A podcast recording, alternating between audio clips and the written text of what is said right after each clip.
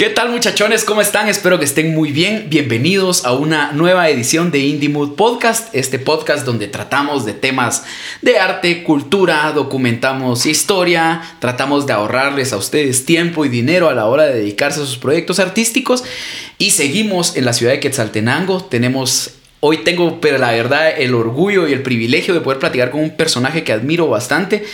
Es un ícono de la cultura quetzalteca, ha vivido afuera, ha hecho un montón de cosas, tiene un montón de años de estar en la movida y creo que podemos aprender bastante de él. Mi estimado Paco Castillo. Esto es Indie Mood. Un espacio dedicado al arte independiente, a la productividad y a la creatividad. Estás en el proceso de querer vivir del arte. Tienes muchas dudas y muy pocas respuestas. Te cuento algo reconfortante. Habemos muchas personas en este proceso. Hemos aprendido a prueba y error qué funciona y qué no. Y queremos compartir contigo información que te va a ahorrar años de experiencia y sobre todo mucho pero mucho dinero. Indie Buenísima onda. Bienvenido, ¿cómo vamos, papá? ¿Cómo te va? Tranquilo, papadito, aquí viendo. Viendo la vida pasar. Viendo qué hacemos y todo el hueso ya. sí. Qué bueno, vos, muchísimas gracias por dejarte caer por acá. Sí, buena onda. Oh, mucho gusto de saludarles y gracias por tomarlo a uno en cuenta. ¿no? Qué bueno. Para este tipo de situaciones. Para así la. No, la verdad que fíjate vos que desde qué ratos tenía un montón de ganas de poder eh, platicar con Amara de Shela, porque aquí en Shela hablábamos desde antes de que hay mucha gente que se dedica al arte. Hay mucha gente que se dedica al arte. Y todos han sabido como trazar un camino diferente y, y poder monetizarlo y poder vivir de lo que, de lo que les gusta hacer, ¿verdad? Ah, cuesta, pero organizándose uno bien, salen los frijoles. Sale, sale. Sí, sí, sí, sí. Para la gente que no sabe quién es Paco Castillo, contanos quién es Paco Castillo, cómo te enamoras de la música, A la os- a los Paco- cuántos años nos remontamos ahí. Paco Castillo es un patojo que nunca soñó con cantar. Es una realidad de la vida. No este sueño de niño de decir yo voy a cantar, pues no, nunca se me vino a la cabeza. Eh, siempre hubo un ca- en casa una marimba, algo con que hacer ruido, ¿no? Entonces... Tu familia, vos venís de, venís de linaje de familia sí, músico. mi abuela era marimbista. Sí, la mamá de mi mamá. Y sus primos los hurtados, pues, armaron algo, ¿no? Claro. Y pues luego pa- pasaron así un par de generaciones que no hubo nada de movimiento musical en mi línea directa. Y mi papá tuvo la gran idea de regalarme una armónica. Pero No sabía que te iba a cambiar la vida. Grande idea. Tendría yo unos 13 años. Pero ya le estaba empezando a meter un poquito al teclado, a la marimba, otras cosas, ¿no? Eh, Pero no fue hasta los 17 que ya empiezo a hacer una vida profesional con la música. O sea, después de estar pasando por form- formaciones de marimbas, haciendo un par de cositas, eh, por cosas del destino, un par de amigos me escuchan tocando en la calle desde una terraza, me invitan a subir, son Guillermo Rodríguez y José Carlos, y pues me dicen, ¿vos qué le meterías a esta rola? Tal cosa. Pero yo de intuición y de ir buscando como en la marimba, ¿no? El sonido de, de cada cosa. Y de eso ya, ya ha llovido desde entonces. muchos años, 31, 32 años tocando la armónica. Ah, pues. Sí. Y he tocado la armónica con todo el mundo, eh, con gentes con más suerte, con gentes con menos suerte, ¿no? Y he tenido la suerte de recibir alguna masterclass con Antonio Serrano, que ahorita mismo está considerado el mejor armoniquista del mundo, ¿no? Era el armoniquista que llevaba Paco de Lucía en su último cuadro flamenco, para que te hagas una idea de Ah, qué bueno. tipo de instrumentista es, ¿no? Y bueno, divirtiéndome mucho, pero como les digo, yo lo de cantar nunca fue un sueño mío. Yo empiezo como con 19 años por influencia de del Jimmy, del Tuco y toda la mara de los Cárdenas, ¿no? Porque ahí todo el mundo canta. Claro. en, e- en esa época se empezaba a cocinar, digamos, todo el rollo de, de los, de los Cárdenas, porque también ahí estaba creciendo esa generación nueva de artistas, digamos. Ah, yo cuando llegué ya que ya estaban ahí, mano. Ya Don Nadie había grabado su disco, ya, ya se habían hecho unas cuantas cositas, ¿no? Y ahí sí que yo solo llegué a arrimar la oreja al micrófono nada más. Tuve la gran suerte de que había poca mano que tocaba la armónica, sinceramente es que fue eso, no... Nunca fui un, un instrumentista sobresaliente, ahora voy llegando a correcto. Y no está mal. Llegar a hombre antes que a viejo. Pues sí. ¿Y en qué momento agarras la guitarra? ¿O, Pues- o, o qué, o cuál, cuál es tu instrumento principal? Ah, Yo soy armoniquista, man. Ese es tu instrumento Yo soy principal. armoniquista. Toco la guitarra para acompañarme porque después de la gente con la que me ha tocado cruzarme en la vida, decir que soy guitarrista es demasiado. Eso que me sepa un par de vueltas de quintas y un par de salidas bonitas no quiere decir que yo sea un guitarrista íntegro como para hablar de, de- del instrumento, como, como lo consigo, ¿no? Claro. Tanto en la vertiente jazzística como en lo- o sea, en la vertiente brasileña, que es otra de las vertientes principales, o sea, dentro de la vertiente flamenca, pues yo no tengo una profundidad como para yo decir, soy guitarrista. Pues si te he visto tocando otro instrumento que no sé realmente ni siquiera cómo se llama. Ah. es así una cosa mera loca, mano. Ah, eso se llama ronroco y eso es un charango una octava más grave. Solo que yo lo tengo octavado para lograr el sonido de un 3 cubano.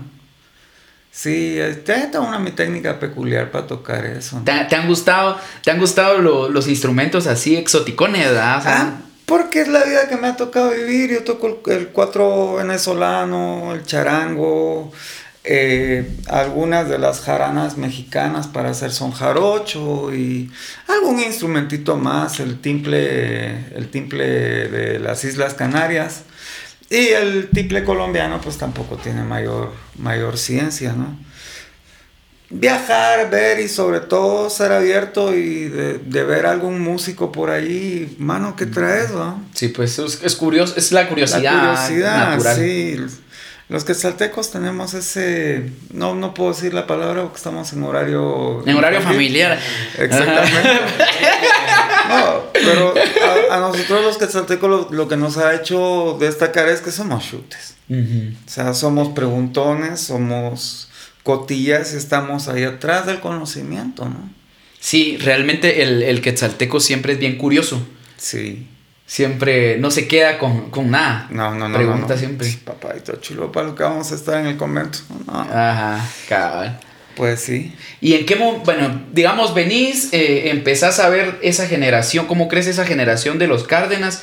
Después de, de ese movimiento, ¿qué otro movimiento quetzalteco conoces o, o en qué momento empieza a haber otra movida con fuerza? Porque aquí en Shela, según yo he visto, han sido como que pequeños momentos de movimientos, como que se junta Mara, Sí, se, junta Manda, y estás y se acaba y vuelve se otro. acaba y vuelve otro. Hombre, es que hablar de movimientos musicales en Shela, por lo menos de este rollo alternativo rockero, nos tenemos que ir hasta finales de los 50, principios de los 60, ¿no? Electrónicos La Fuente, un montón de grupos así totalmente emergentes, El antaño de totalmente pioneros realmente, porque claro, nosotros ya venimos de otra generación que ya gracias pues a, a la situación económica de algunos pues había acceso pues yo que sé, el guitarrista tocaba con Marshall y llevaba un procesador Alexis, ¿no? Y de ahí se sacaban los efectos para la guitarra. Y era divertido porque teníamos un cuate que era el que operaba todos los efectos, ¿no? Entonces tal solo, tal, Sí, no, bien, bien, bien, bien entretenido, ¿no? Eh, movimientos de música bastante sanos dentro de, de lo que he ido a ver en, en otros lados, ¿no? Eh, muy optimistas, con, con sueño, con gana y con esfuerzo, ¿no? Porque grabar antes no No era, era tan sencillo. no era nada más de grabar, ¿no? Te decía yo, a mí siempre me ha, me ha gustado esa como imagen de, del artista quetzalteco que es bien honesto. O sea, el artista quetzalteco, primer lugar, siempre ha sido bien bohemio. Cuidado, sí. O sea, partiendo desde ahí, el artista quetzalteco es bien bohemio. Llega, agarra su guitarra, su instrumento, su piano, lo que vaya a ejecutar, se sienta y hace lo que tiene que hacer con honestidad y, y. Sí, y, me, y, me, gusta mucho ese movimiento. Creo que, creo que he sido muy marcado por, por eso. Al, al menos en, lo personal, ni siquiera siendo de acá, ¿va? porque viví un par de años acá, vi eso y me gustó mucho. Y creo que lo empecé a adoptar un poco también, ¿va? Ah, es que es más fácil, la verdad. Sufre uno menos, la poesía es más generosa con uno cuando uno dice la verdad, porque fingir o hasta, hasta cierto punto, bueno, sí sería eso, fingir ser una persona que uno no es, pues eso gasta mucha energía vital, ¿no? Uh -huh. O sea, este, eh, andar de poser es, Sí. es una cosa bien desgastante, ¿no? Uno para el arte tiene que estar listo por la mañana, ver que el ambiente de uno es una cosa agradable, eh, mantener la, la energía de uno limpia, ¿no? que es lo más importante, ¿no? Eh, parar en el pensamiento, pues, lo que los demás expectan de uno y expectar uno algo mejor, ¿no? Yo que sé, vamos a entrarle hoy por esdrújulas, ¿no? O, no sé, yo tengo amigos con los que tenemos pactos, ¿no? Un pacto que tengo yo con un amigo muy especial, con David Moya, pues tengo el pacto de nunca ponerte quiero en una canción, ¿va? Es algo, Claro que algo ya muy está rata. súper Es algo muy rata. Eh, con, con Diego Cantero, que es otro compadre que tiene un proyecto que se llama Funambulista, con aquel el pacto es canción y camión, no. Ajá. Ajá. y ese tipo de cosas. Canción corazón. No, no, no, esas cosas no. Vamos a, a luchar, vamos a pelear el verbo, vamos a, a buscar ese octasílabo que sea correcto, esa rima que, que, que vaya por el camino que, que agarramos. Si vamos a romper la rima, vamos a romper las reglas, que sea conociéndolas, ¿no? Ujú. Y es algo que yo le recomiendo mucho a la Mara, estudiar un poquito de literatura, cómo, cómo es que se arma la rima, cómo es el verso, todo. Y más ahora que tenemos la gran facilidad que estás a dos clics de encontrar puta toda la información del mundo, pues, ¿va? Exactamente. Ahorita quien no aprende es porque no quiere, ¿va? Y aún en aquellos tiempos, yo vengo de la rama de, de trovadores como Sindo Garay, ¿no? Que él llegó a La Habana en 1910 a lo mejor, ¿no? Y él preguntaba qué, qué ponían los rótulos y a través de la relación de lo que la gente le contestaba, así aprendió a leer, preguntando qué ponían los rótulos. Madres, qué lo que era. Entonces, yo creo que tiene mucho que ver con, con lo que llamamos subdesarrollo, ¿no? Y el subdesarrollo no es solamente una situación económica, ni es simplemente una situación de nutrición, ni es simplemente una situación cultural, ¿no? El subdesarrollo es no saber más que ver para abajo. Y ese es el problema que tenemos acá, ¿no? que cuando viene un patojo soñando y dice yo quiero ser el mejor cantante de Shela, ¿no? No digamos ya de Centroamérica o a lo mejor de Mesoamérica o qué es lo que pasa en su, en su entorno familiar, la Mara se ría. ¿Cómo vas a ser vos el mejor cantante? Y ahí es donde mucho de nuestro mejor talento se pierde cobrando en, en una moto para Electra, ¿no? A la verga. a la verga. Pero fíjate vos que, bueno, sí, la verdad que muchos artistas se pierden así. ¿No? Muchos artistas se pierden así. Guatemala es un lugar inspirador. Eh, Que si le rascamos así abajito el nylon, nos queda un gran país todavía. Sí. La única cuestión es que tenemos que organizarnos, ser más proactivos. O sea, el planeta no es para siempre. Ajá. Y ya el mar ya escupe bocanadas de plástico puro, ¿no? Entonces... Sí, los microplásticos. No, ya estamos en una situación ba- bastante extrema. Esto por mi parte maltusiana fue una de las mayores cosas que me hizo no dejar descendencia y la vida me lo marcó así. ¿no? ¿Siempre pensaste en, en, en no tener descendencia por el hecho de que, de que el mundo ya está muy hecho verga y no quieres... A un par de veces soñé, ¿verdad? Pero no se me dio. Entonces, yo he sido consciente realmente de la situación del mundo desde chico, ¿no? Y, y es bien pisados porque cuando sos como sensible a todas estas cosas, solito te torturas. La ignorancia es la felicidad. Y, y cuando te expones hacia verdades bien crudas y todo, solito te torturas porque la demás gente no quiere ver esas verdades y, y solito sufrís, va. Pero entonces, ¿qué, Y- ¿qué crees? Y no, y no solamente, yo creo, yo pienso que es, aunque sea un paliativo, aunque sea una cosa de nada, tener tu compostera en casa, tener un par de, un par de cosas hacia la vida. Ya pasamos una pandemia, ya sabemos que es andar palideando. No es mi caso, ¿no? Porque en mi entorno, pues, yo creo que mi papá era así, un poco apocalíptico y nos dejó Mm. preparados así para, para movidas así, ¿ah?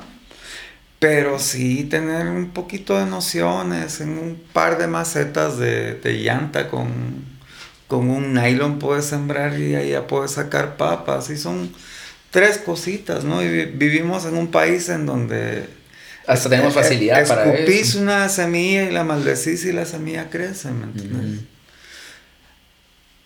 Cada vez es un poco más complicado. Hay un montón de situaciones anómalas en, en lo que es el manejo de la biodiversidad guatemalteca. En la costa sur, especialmente en la zona de los ingenios, están empeñados en acabar con la biodiversidad de lo que los rodea. Cada vez los pequeños agricultores que se quedan en, en la orilla de, de- ya sea de la palma o, o de la caña o de todos estos, estos cultivos abusivos, porque esa es la palabra, ¿no? Cuando uno pasa por Pantaleón y mira lo que está disparando aquello para el cielo, eso es abusivo. Pero bueno, ¿quién les dice algo? Y ahora menos en tiempo de zafra. Claro.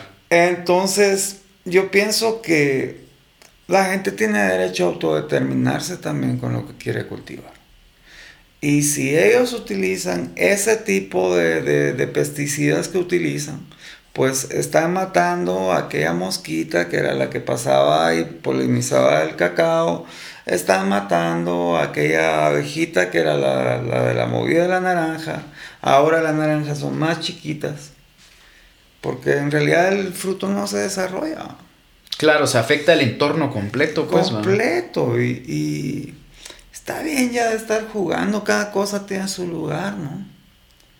Yo no lo digo por mí, los que tienen hijos son ellos. Sí, la verdad que sí tienes razón. pues. Sí, entonces yo pienso que vivimos en un gran país, que tenemos modelos a copiar como el modelo costarricense, por ejemplo, en lo que respecta a, gestión de, de- recursos. Ellos nos llevan alrededor de unos 30 años más o menos en lo que es el cultivo ecológico, ¿no? Y ellos tienen todos los certificados para exportar, ¿no? Y Guatemala, como está exportando su fruta, pues su fruta la está exportando enlatada. Porque no la dejan entrar en otros lados así como es. Entonces eso nos complica mucho la vida.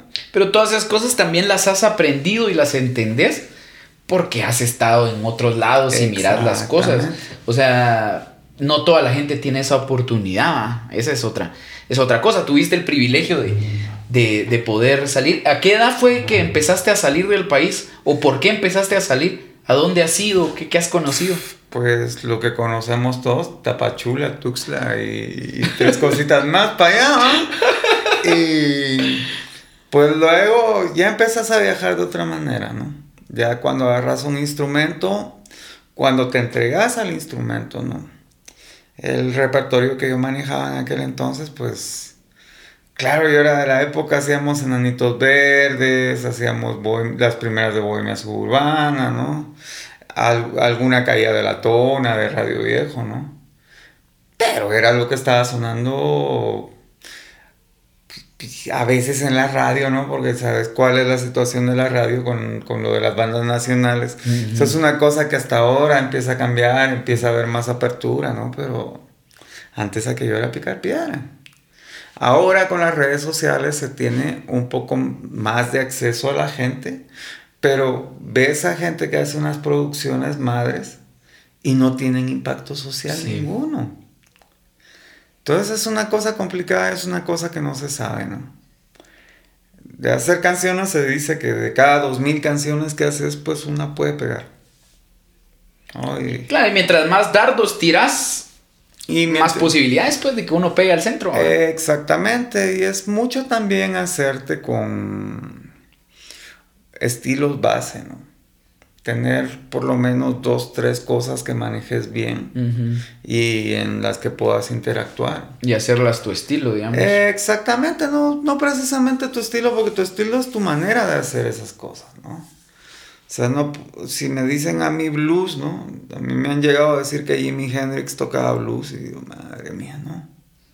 Blues, yo qué sé, Bessie Smith Louis Armstrong, 1910, 1930 más o menos, ¿no? Que es donde se empieza a formar todo. El blues y el jazz van de la mano y luego salta Sister Rosetta con, con, el primer rock and roll, ¿no? Y sí, pues sí, ahí cambia. Sí, porque el rock and roll empieza a ser una mutación, ¿va? Del, del blues más rápido, digamos. Espirituales negros, propiamente, no dicho todo por su nombre.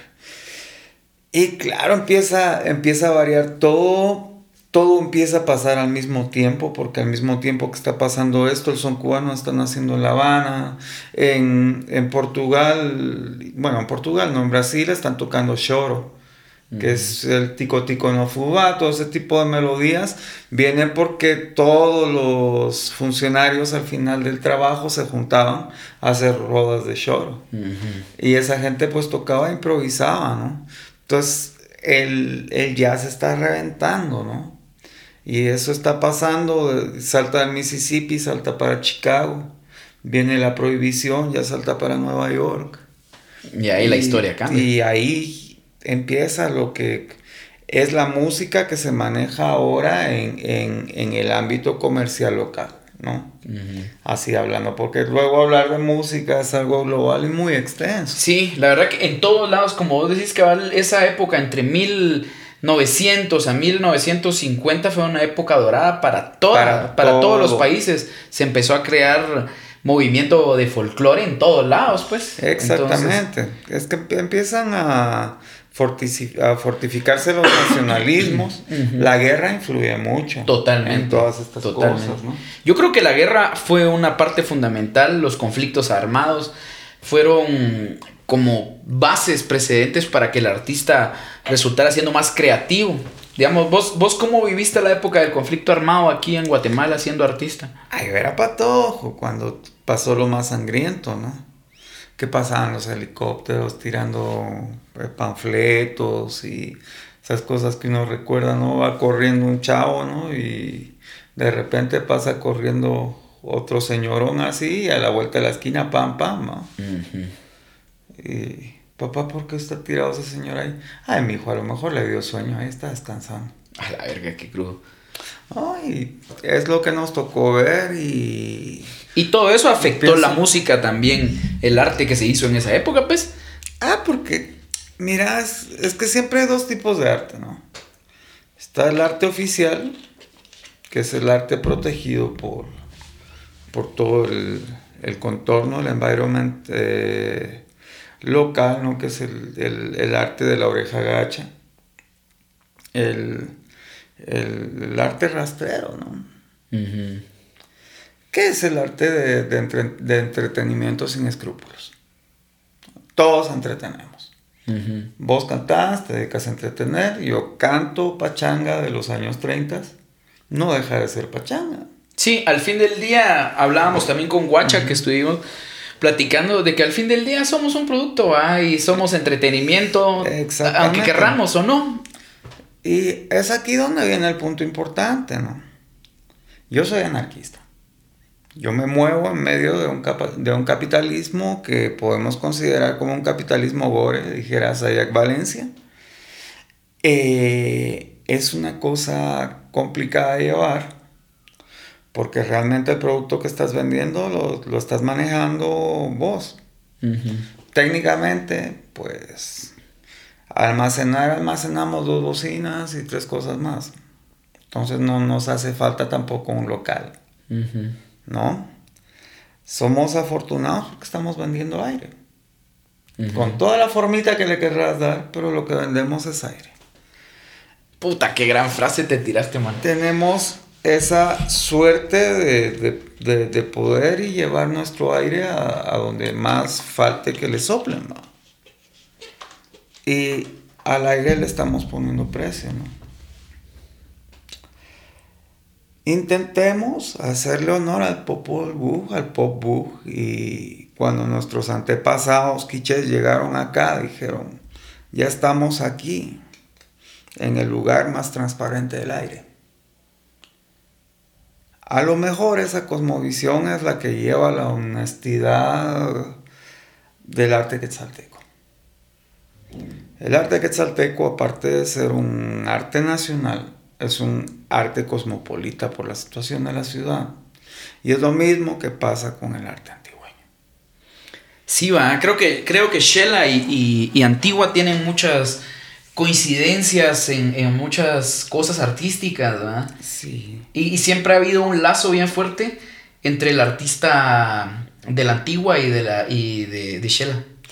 Siempre han sido cuates. Sí, nos, nos, nos toca.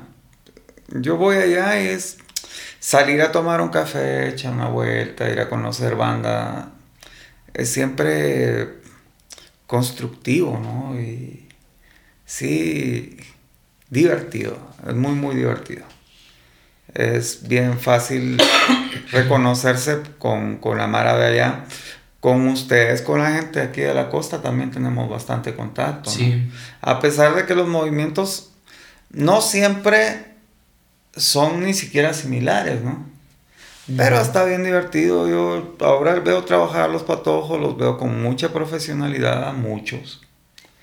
De hecho, hasta hace poco estuve trabajando con el mono, un guitarrista increíble, ¿no? Pero increíble. Pero sí, esa, esa es la situación, que aquí no es una novedad para nosotros, ¿no? Eh, crecimos con nuestros abuelos diciéndonos aquí hubo luz eléctrica antes que en Nueva York, en la calle. Y con toda la razón del mundo. Y cuando creces con eso en la cabeza, es lo que te digo, ¿no? O sea, mi mamá no pensaba nunca en la vida que yo me fuera a dedicar a la música. De hecho, no lo quería, ¿no? Mi papá de contrabando me pasaba los paquetes de, de cuerdas y me decía, seguí aprendiendo. Eso te va a dar muchas alegrías. Entonces, cuando uno crece con, con ese tipo de situaciones, pues, claro, no, no te puedes echar para atrás. Sí, hablábamos también de que, que cuando ya conoces el mundo del arte y entras a este rollo, ya no hay una salida. O sea, conoces las alegrías que te puede dar la música y ya no te puedes echar para atrás. Cuando uno se mete en este mundo, sea de este lado, del otro lado de la cámara, o contando la ficha y haciendo las boletas para la SAT, o haciendo la publicidad, o soldándote los cables, o yo qué sé. Es muy complicado que uno encuentre otra cosa más satisfactoria. Trabajar adentro del arte, trabajar para el arte, que no, que no del arte, que no es, lo, mismo. Eso es entrar en una hermandad muy grande. Y hay que preguntarse si uno está a la altura de las circunstancias de ponerse uno al título de artista. O eso influye, eso implica una puntualidad, eso implica una pulcritud, eso implica una impecabilidad con las palabras. Es una disciplina. A cualquier compañero lo que haya que decírselo, hay que decírselo tocando, si no, calladito hasta la siguiente vuelta. Y eso implica lo que me decías, honestidad. El arte real es honesto, porque mintiendo puedes llegar bien lejos. Y así, y así se puede llegar a donde uno quiera. Pero mintiendo uno no puede regresar. Es así de simple. Es un gran proverbio ruso. Entonces, la, la situación con el arte es que lo pide todo con la promesa de nada. Verga. Sí, lo pide todo, lo pide todo, tu tiempo, tu esfuerzo, tu dinero. Todo, todo. Tu, vida va para eso y no te promete nada. Todo lo contrario. ¿Y por qué sigue uno de, de mágicos?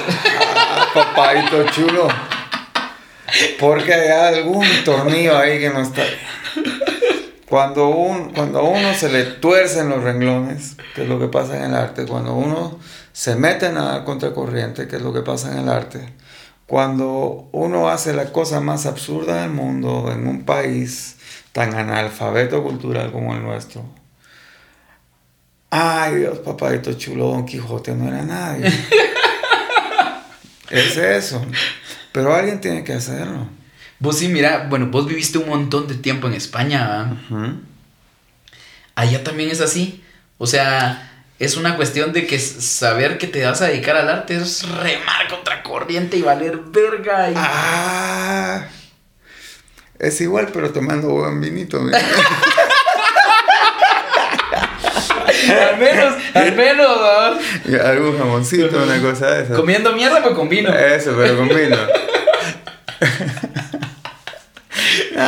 ¿O cómo, cómo es la movida ya? Mira, yo te voy a decir algo en general de la vida. En finca grande, solo mulas se mueren de hambre. Esa es una realidad que aplica para cada aspecto de tu vida. Desigualdad social existe en todas partes. Pero hay un Diego Armando Maradona que venía de abajo y lo hizo todo. Y le dio igual que fuera chaparro, y le dio igual esto, y le dio igual lo otro, ¿no? Nosotros exigimos muy buenas condiciones de, de, trabajo. Y yo toco música de, de, negros que hasta una generación antes habían sido esclavos en las cañaleras cubanas. Gente que vivía en chancletas, pantaloneta y una camisetilla y que para brillar en el Tropicana, esa noche puntual de un martes en las variedades, pues iba y se alquilaba un traje. Y luego Cenicienta de vuelta otra vez al solar. O sea, y eso ahora, ¿no? Los Medici pues tenían a Miguel Ángel pintando la capilla Sixtina ahí tirado en unos trapos como un perro. El arte es hija de la precariedad. Quien no conoce el hambre difícilmente va a poder cantarla. Quien no conoce el amor puede seguir ciertos patrones que vienen escritos desde Gregorio IX de Aquitania, ¿no? siglo XIII, Provenza francesa que es donde empieza otra vez la, la revalorización de los principios poéticos griegos antiguos que se perdieron durante toda, durante toda la Edad Media. ¿no? Entonces, decirse trovador es un compromiso muy grande, ¿no? No es tan solo agarrar la lucha política de, final de los 60, no. La trova es una cosa muy seria fue ahí en, la misma Provenza donde tiempo después se inventó el amor romántico, como hoy en día se conoce, ¿no? Y ya con las variaciones de finales del 19, el concepto que se tiene como, como amor, ¿no? Porque el amor, aunque sea un concepto griego antiguo, es un invento francés reciente. Entonces, aquí vamos a hablar de otro tipo de responsabilidad la responsabilidad romántica. No todo vale cantando. El bolero es una mentira cantada, muchos otros géneros son una mentira cantada. El amor hay que cantarlo no como se como se vive. Porque hay que cantar el amor propio, los amores propios. No, no, no se puede andar cantando ese agujero negro de lo que no se sabe lo que se busca, ni se entiende lo que se encuentra. el amor es una noción sublime que armó este universo solamente juntando átomos. Y esa energía que une esos átomos, a eso le podemos llamar amor. Sí, qué loco, man. Buen, buen, buen, buena concepción la que tenés de, No, de lo que puede. Y hay diferentes tipos de amor, va, también. Ay, ya ves. Yo creo que hay sesudos tratadistas alemanes que lo han dejado, de- dejado claro, ¿no? El arte de amar se llamaba aquel libro, no me acuerdo ahorita del autor. co- co- ahorita, eh, ¿Vos y en qué, en qué momento? ¿En qué momento decís o en qué momento descubrís, cómo descubrís la trova? ¿En qué momento decís, puta, esto es lo que yo quiero hacer, va? Ah, tuve la suerte de escuchar a, a trovadores cercanos, a gente que me puso esto de cerca, la suerte de haberme encontrado a trovadores ya de, de- cierto nivel, ¿no? Eh, Samuel Aila, por ejemplo, que es aquel es mi, mi mentor en esto de la trova, Francisco Brito Mustelier, que es quien me da las herramientas en, en Granada, ¿no? Y Negro Bandido me dice, yo, hacer, tú hazme caso. Y si me haces caso, un día hasta va a parecer que tocas la guitarra.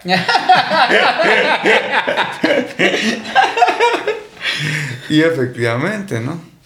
Entonces, gente que me dio muchas herramientas, pues yo qué sé, Gastón Pose, un amigo argentino, eh, tremendo compositor de tangos y bossa nova. Y Qué rico.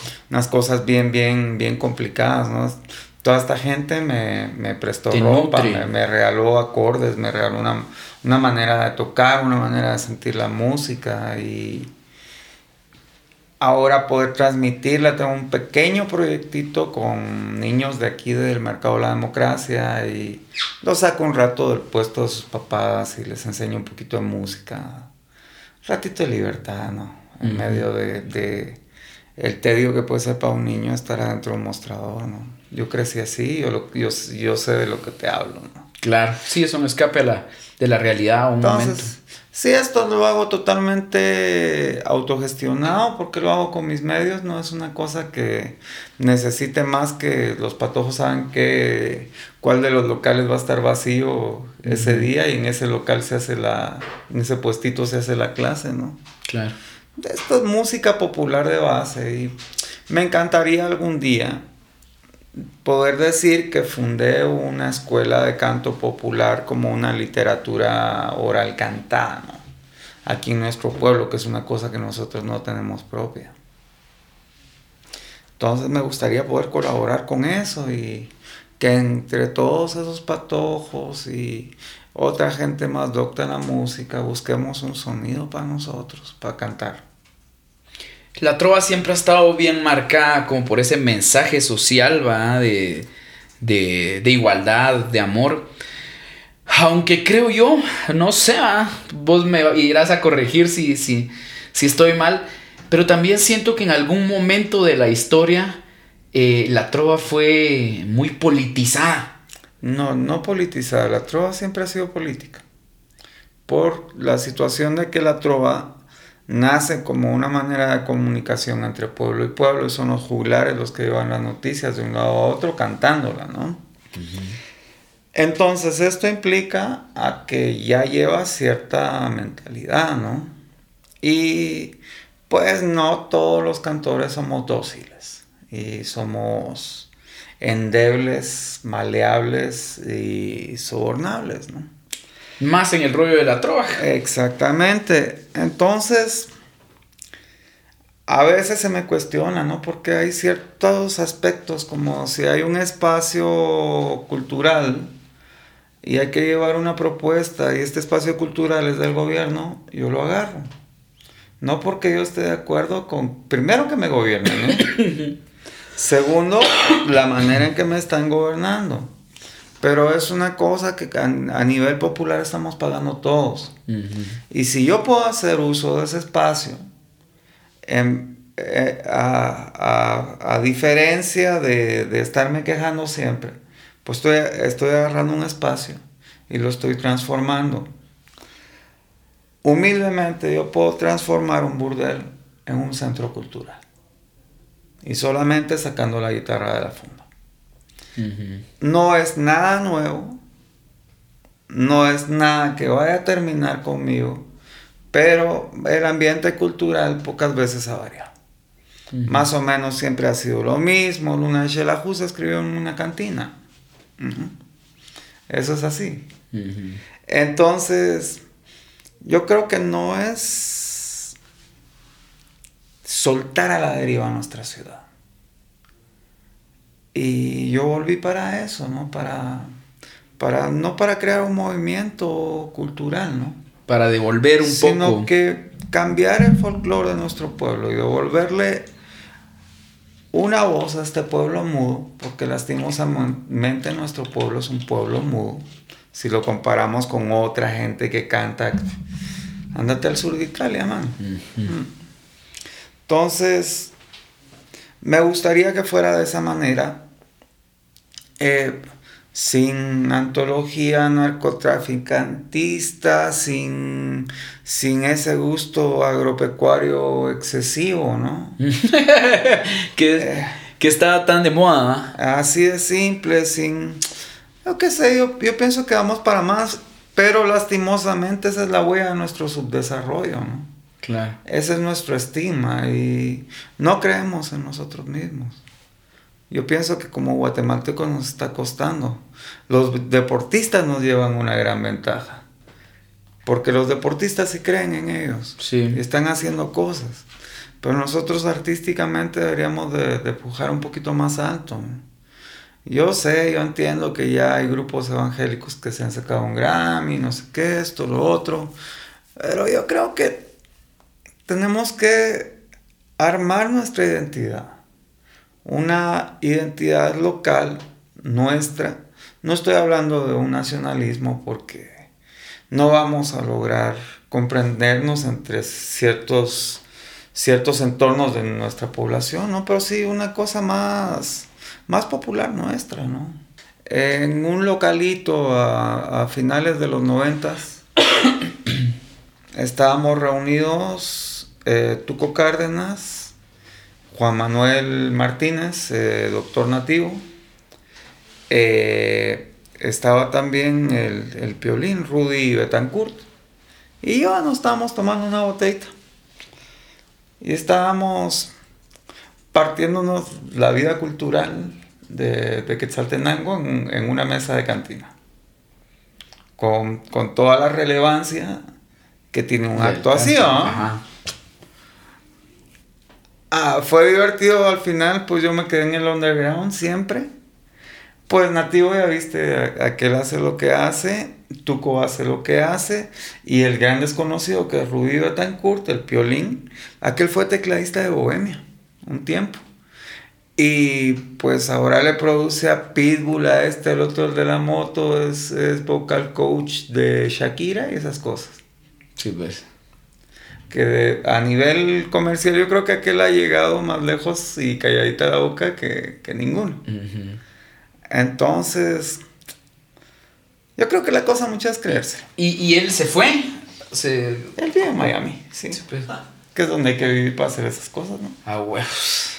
Entonces, eh, mucha yo creo que es creérselo y no solamente creérselo de andar de creído, sino que creértelo de levantarte a las X horas, eh, estaría desayunado a las 9, que es una hora decente para empezar a hacer ruido, y no parar hasta las 7 y media, que es una hora cordial con los vecinos. Y darle palo al mono hasta que hable inglés, man. Creo, creo que sí, o sea, la verdad creo que, que la cuestión del arte se resume en un montón de disciplina de, disciplina, de entender que es un trabajo. O sea, Exactamente. Que entender que es tu oficina, ¿va? O sea, pararte, si tenés tus chivas como un home studio o algo, pararte y entender que es tu oficina. Exactamente. A trabajar un horario laboral. Lo que yo siento pisado, no sé si te pasa a vos también, es que como es algo que nos gusta, siempre vivís trabajando y siempre estás cansado porque no puedes em, separar ese momento de descanso de tu trabajo? A mí, don, don José Ferrer me lo dijo. Niño, tú andas muy embotado. Vete a dar una vuelta anda al monte, a si se te quita esa cara.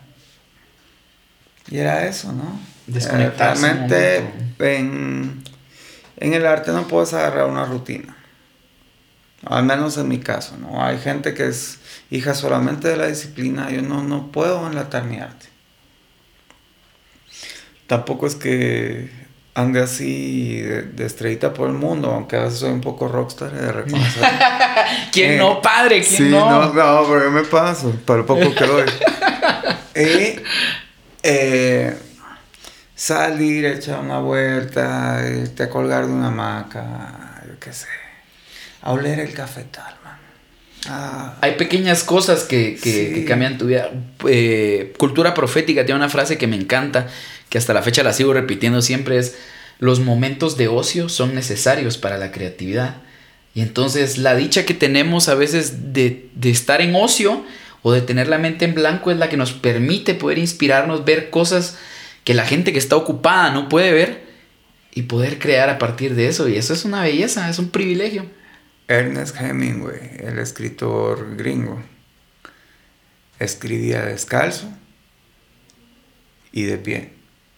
Tenía la máquina de escribir para... Y así lo hacía. ¿no? Cada uno tiene su, su método para escribir. Yo tengo dificultad en enfrascar canciones y decir, esta canción me gusta como para andar contando por ahí que es mía. Y eso es parte de la leyenda negra de Paquito Castillo. Yo soy una persona que no graba. Eso te iba a decir. Sí. ¿Por qué Paco Castillo no graba? ¿Por qué se dedica solo al en vivo? Porque me gusta. Esa es, esa es la parte de mi vida que me gusta. Pero ¿y si la Mara quiere escuchar tus rolas o Que quiere... venga y que me grabe. No tengo problemas con eso. No, no es, no es ese el punto. ¿Sentís tal vez que hay como un poco más de dificultad en poder tener acceso a tu música y que eso también motive a la gente?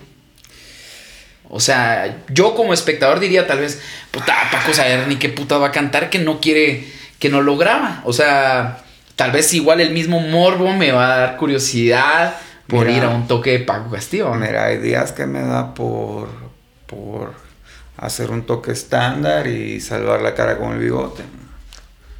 Pero los días que la gente viene a poner mediana atención a mi concierto, que atención, no va a aplaudir, aplaudimos todos. Pero la gente que viene un día y se arriesga un par de horas de su vida así como tira una ficha al aire, a ver qué es lo que le cae, a lo mejor ese día le toca el 20 y se lleva el premio. Yo no canto mis canciones siempre. Yo canto, suena un poco hedonista, egoísta, pero yo canto para quien lo merece. Y es una cosa a, a nivel personal, místico, religioso, artístico, cultural e incluso deportivo. Es una cosa muy mía. Eh, tiene que ver con cosas que leí de, de niño. Una frase que a mí me marcó bastante es que, la, que el mejor caminante es el que no deja huellas. ¿no? Yo quiero crear con mi arte otro tipo de experiencia. Quiero que esa canción mía sea así como un canvas, como un lienzo en llano. y si lograste ver esa esquina antes de que se quemara, pues es tu suerte, no la mía. Sí, pues sí, tal vez de una forma puedes trascender o influir en la vida de las personas de una forma más honesta, Mm. más efectiva tal vez en ese momento, ¿va? Porque no es lo mismo decir o que la gente tenga la oportunidad de decir, bueno, este tema lo voy a ir a escuchar a mi casa y lo voy a analizar mejor allá. Sino que Pues- si la vibra de la- del lugar era muy buena, lograste dar a entender todo lo que querías decir con tu tema y alguien te estaba poniendo atención, se hizo el clic y de repente le cambiaste la vida a alguien, va. Yo pienso que tomarte como una persona que le puede cambiar la vida a otra, eso es mucho. Ah, no creas vos. Pero si se la puedes aliviar por lo menos esos tres minutos que hiciste clic, a eso es más útil que muchas instituciones. ¿eh? Así es simple, ¿no? Oh, la vida tiene, tiene esas aristas, tiene, tiene esos lados, esas esquinas, esas cosas. Lo mío con la música es un pacto místico. Porque yo entiendo que la música cura cosas que la medicina no, no puede.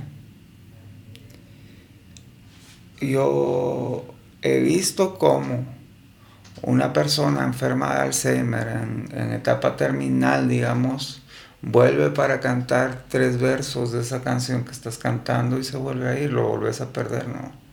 Pues lo tuviste ese instante.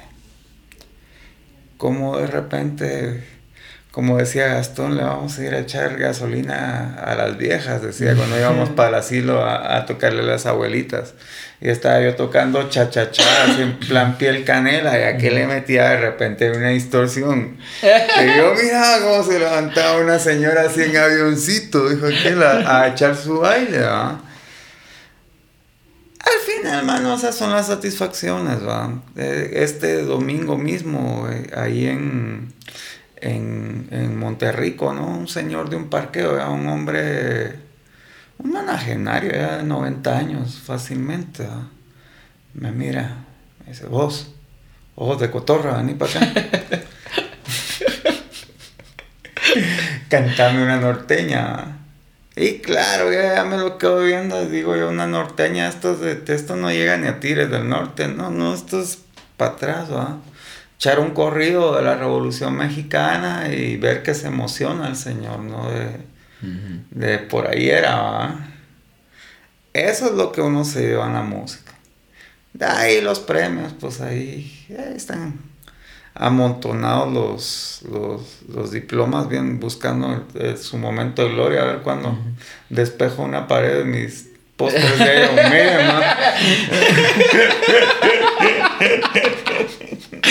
Cabal.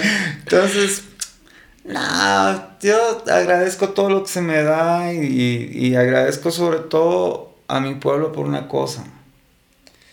Acá en el pueblo me alcahuetean de una manera que, que a veces pienso que no me la merezco, ¿eh? porque a mí aquí todos me tratan muy bien.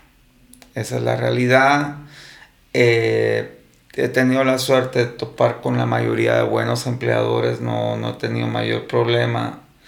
Eh, si he tenido algún problema, como dicen en España, no, nunca ha llegado la sangre al río, me retiro como caballero y, y andando. Uh -huh.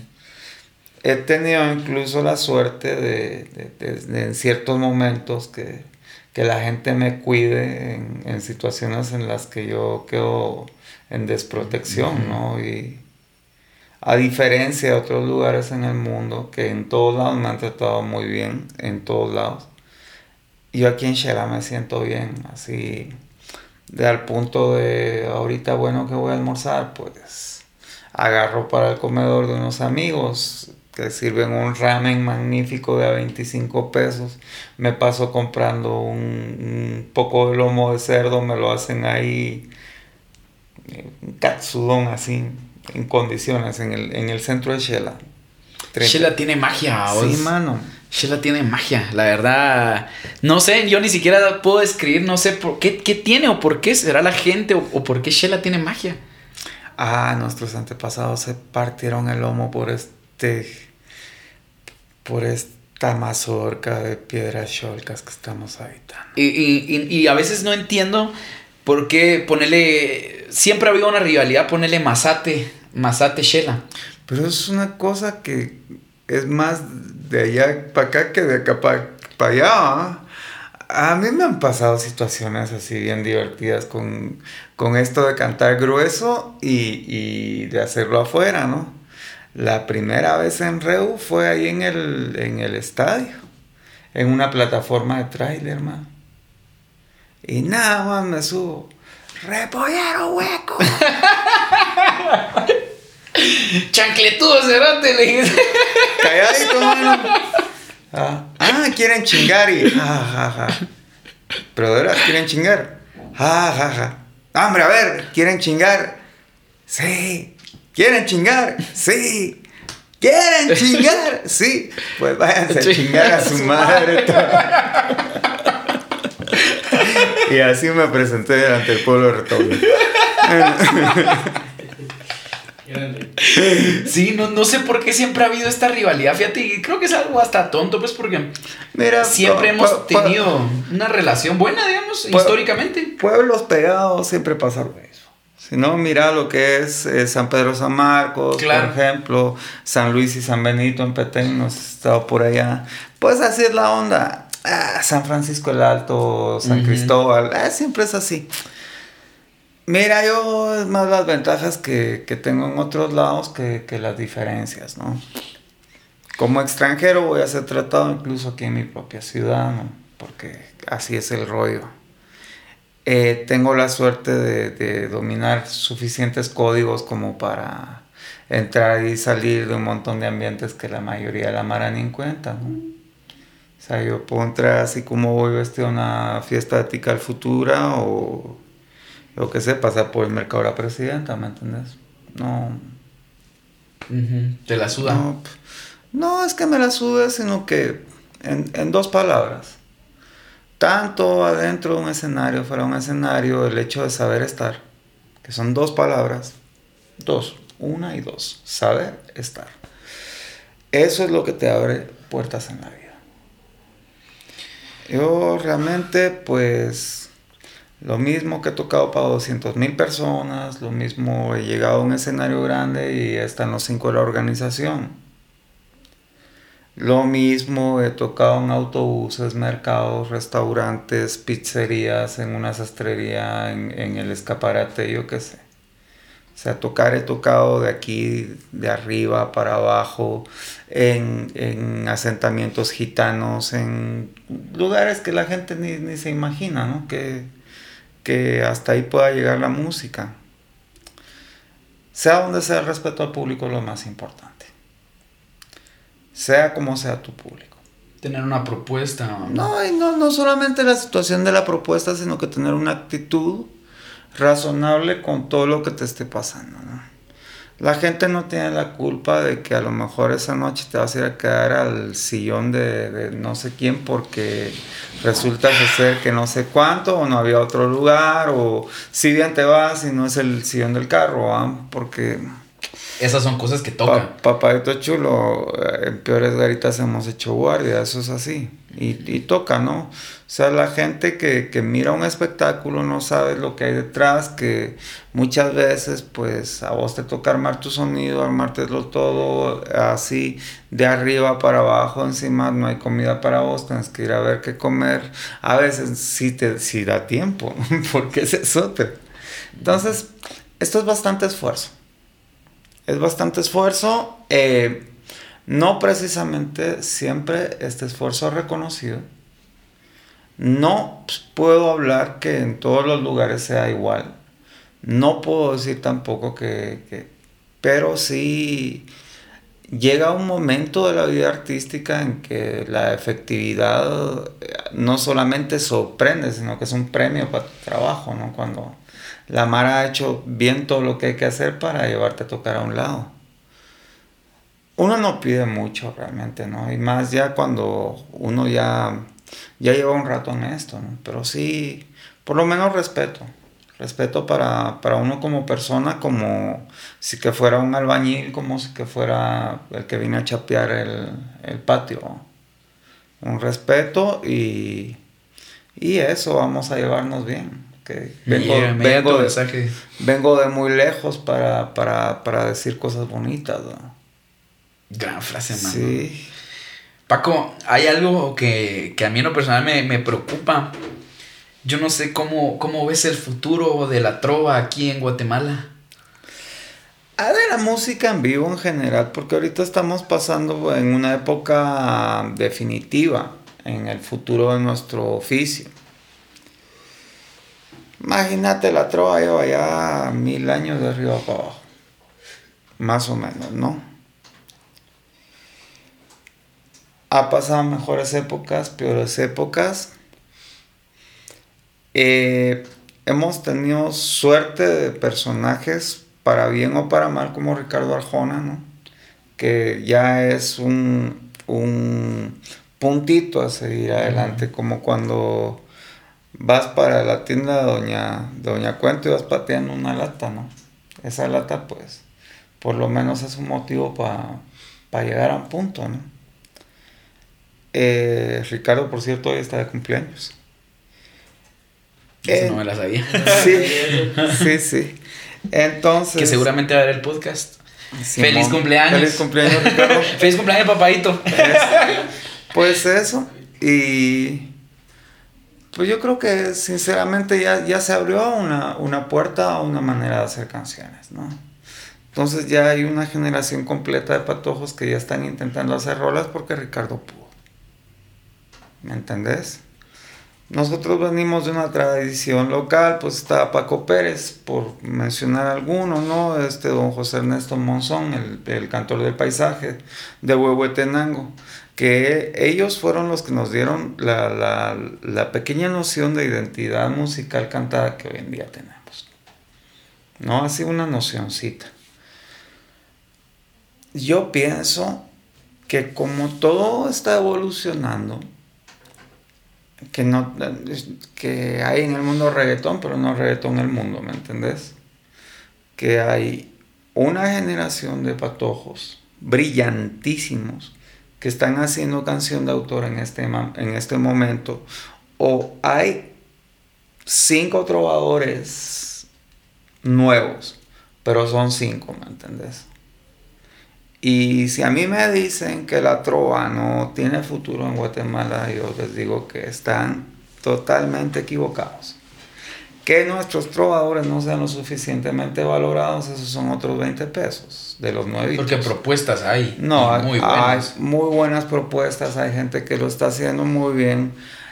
Caballeros, señoras y señoritas impresionantes en esto del cantar gente con mucha personalidad y gente que va muy para adelante.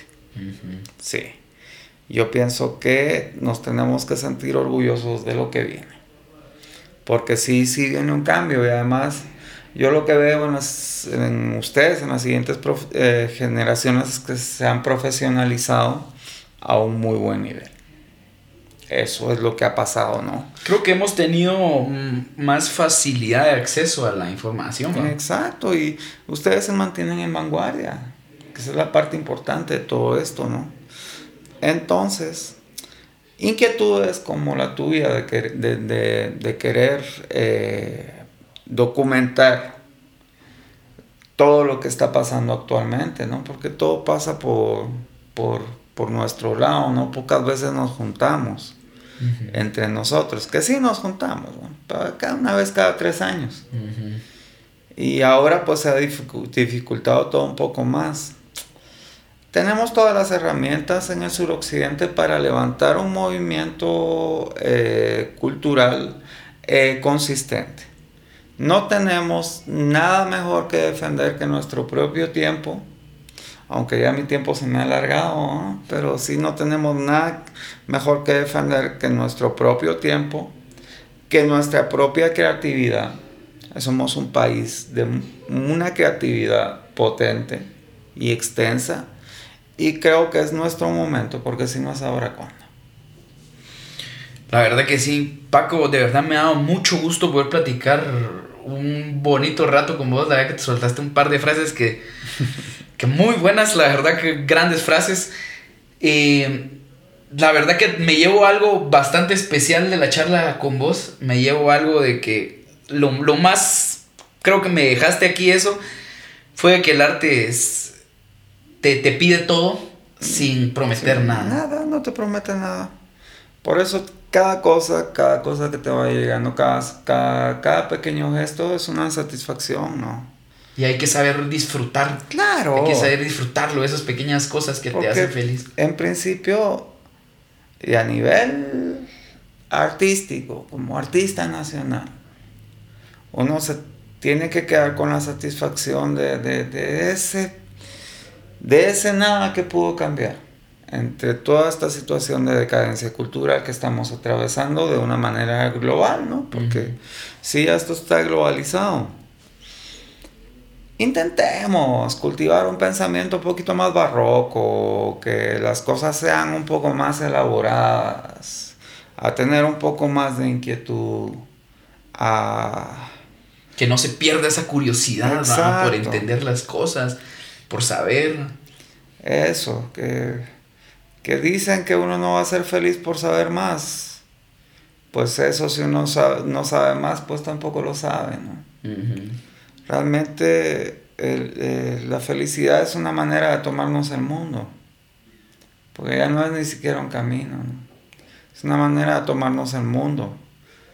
Existe la negación, esa es una forma, pero eso es como uno tiene que saber dónde está parado.